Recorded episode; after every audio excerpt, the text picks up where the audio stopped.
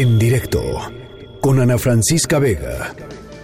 Luis Miguel González, Economía.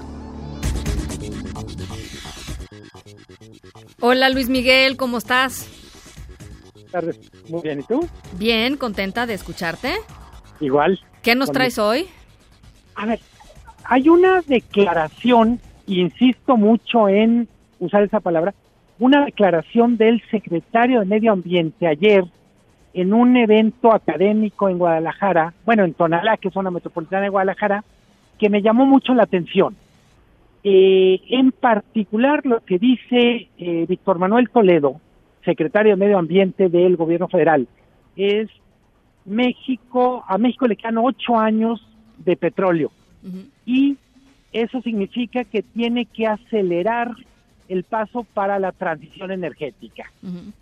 ¿Por qué es relevante? Bueno, primero porque eh, hasta ahora lo que teníamos en el respecto al gobierno federal era una especie de discurso muy muy homogéneo, muy alineado en términos de lo importante que era apostar por el petróleo, lo importante que era rescatar a Pemex en el sentido de empresa petrolera y no de empresa energética reinventándose. eh, perdón. No, ¿te parece si escuchamos, no? Para que la gente sepa exactamente qué fue lo que dijo eh, Víctor Manuel Toledo y, y, y seguimos con el análisis. Buenísimo. Va. Necesitamos pues pasar a energías renovables a una velocidad que les va a sorprender porque el dato último que nos ha dado la Secretaría de Energía es que en México tenemos petróleo para los próximos ocho años, ocho años solamente. Por lo tanto, necesitamos volcar todos nuestros esfuerzos para realizar esta transición energética. Bien. Eh, hay que decirlo, insisto, es una declaración Víctor Manuel Toledo, además secretario, de ser secretario de Medio Ambiente, es un, como académico, es muy respetado como autoridad eh, en la materia. Eh, insisto, me llama la atención por un lado, no es el discurso que hemos estado escuchando del gabinete de López Obrador, en particular del gabinete enfocado a los temas de energía. eh, se refiere a le quedan ocho años, dicen los datos de Secretaría de Energía. Básicamente lo que está haciendo referencia es Pemex no está encontrando petróleo a la velocidad que requiere para garantizar, eh, pues literalmente reponer el petróleo que está extrayendo. Y en un tema que, en, que ahora sí que a ti te interesa mucho, no de ahorita, sino es México tiene una enorme posibilidad si se piensa más como un país que puede producir energía a partir del aire, del sol, siempre y cuando, en ese sentido, ponga en su lugar el petróleo, no quiere decir eh, tirarlo a la basura, pero sí decir, tiene que ser una fuente cada vez menos relevante comparado con las renovables. Sí, sí, sí, sí, sí. sí. No es normal, insisto, es, era un evento relativamente pequeño, vamos a decir, fuera de la zona metropolitana de la Ciudad de México, donde supongo que se la piensan más para decir lo que dicen, pero es un secretario de Estado y pues la, la, el mensaje tiene mucha fuerza.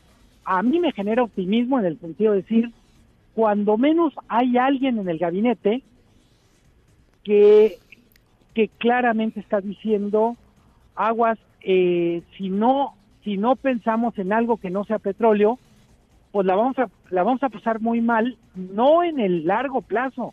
Él habla de ocho años, sí, sí, sí. que es 2028 para ponerlo en, en términos de calendario.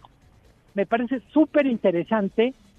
Eh, no se puede exagerar la importancia, en primer lugar porque hasta ahora no ha sido validada por López Obrador, donde en, ahora sí en este acto ritual que es la mañanera, pero si lo que nos indica es que va a empezar a haber una discusión en el gabinete sobre qué tipo de modelo energético tenemos, me parece que es literalmente para mí es oxígeno puro. Sí. Esto.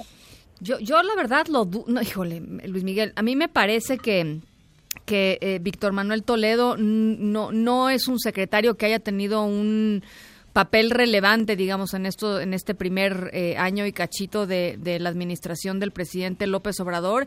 Eh, el, el, digamos, la fuerza, el empuje, el espaldarazo siempre han estado, pues, con Manuel Bartlett, con Rocionale, ¿no? Con, con Oropesa, este, que son, digamos, los, los representantes de, de, muchas cosas, pero además los representantes de, digamos, de esta visión más, este, petrolizada de, del país y de la economía mexicana y no me parece que el tema de cambio climático o el tema de energía sustentable sea algo que esté en pues ni siquiera en la en la visión del propio presidente. O sea yo la verdad no lo he visto nunca eh, hacer énfasis digamos en que eso siquiera este es importante o existe no sí. A ver frente a la, a la negación de Trump en el caso de López Obrador hay como un ninguneo ni siquiera es tema. Creo que ni en campaña ni en su primer año, dos meses, le ha dedicado un párrafo completo a cambio climático. No. Eh, del otro lado, me gusta, y conste que soy economista, que de repente discutamos el tema de energía no desde el punto de vista de las finanzas públicas, no desde el punto de vista de si Pemex se salva o se hunde, sino desde el punto de vista de nuestra responsabilidad con el medio ambiente, que creo que no digo que deba ser la única óptica, pero tiene que ser una de las dos referencias que tenemos. Está bien discutir Pemex como gran aportador a las finanzas públicas, como factor de riesgo, pero del otro lado es la forma en que consumimos energía definirá mucho el país que dejaremos a las generaciones que vienen y tenemos una obligación, pues yo diría, no abstracta, es súper concreta. Cada vez que optamos por invertir más en petróleo, en, en energías fósiles, en vez de invertir en renovables, pues estamos dándole un pellizquito al planeta. Totalmente de acuerdo. Totalmente de acuerdo. Ojalá que sea, pues, parte de, como tú dices, el inicio de una conversación más amplia eh, eh, primero que nada eh, en el gabinete del presidente López Obrador y, sobre todo ah, leía hace no mucho una encuesta en donde pues sí creo que al más del 65% de los mexicanos el asunto del cambio climático no les tenía ni, ni, tantito preocupados. Entonces yo creo que... Ni frío ni calor. Entonces pues sí, evidentemente es un, es un tema que está muy lejano todavía a nosotros, aunque en nuestra realidad, en nuestra cotidianidad, en nuestro día a día, pues los efectos se, sientan y en los próximos años van a ser más que claros y más que evidentes, ¿no? Entonces, eh, ojalá que el, que el tema eh, comience a tratarse porque si no nos va a caer de sopetón en términos de las consecuencias. Sí, y leía eh, hoy en la mañana una reflexión que hacía un politólogo de Estados Unidos y decía que muchas de las generaciones que están muy entusiasmadas con el tema cambio climático están muy apagadas con el tema de la política. Y entonces él decía, me gustaría convencerlos de que no es una cosa u otra. Mm. Es decir, si te preocupa el medio ambiente, participa más en política para cambiar lo que no te gusta. Claro. Porque él decía, hay una desconexión entre el activismo medioambiental y, y vamos a decir, inactividad política. No quieren votar, pero quieren que se resuelva eh, temas como el clima o el medio ambiente. Sí creo que lo que hemos hecho no basta. Insisto, me llamó la atención para el comentario de, de hoy, decir, no había oído de nadie del gobierno de López Obrador, digamos, de primer nivel, tocar el tema. Y eh, ahora sí, por el lado optimista, digo, a lo mejor es el principio de algo bueno.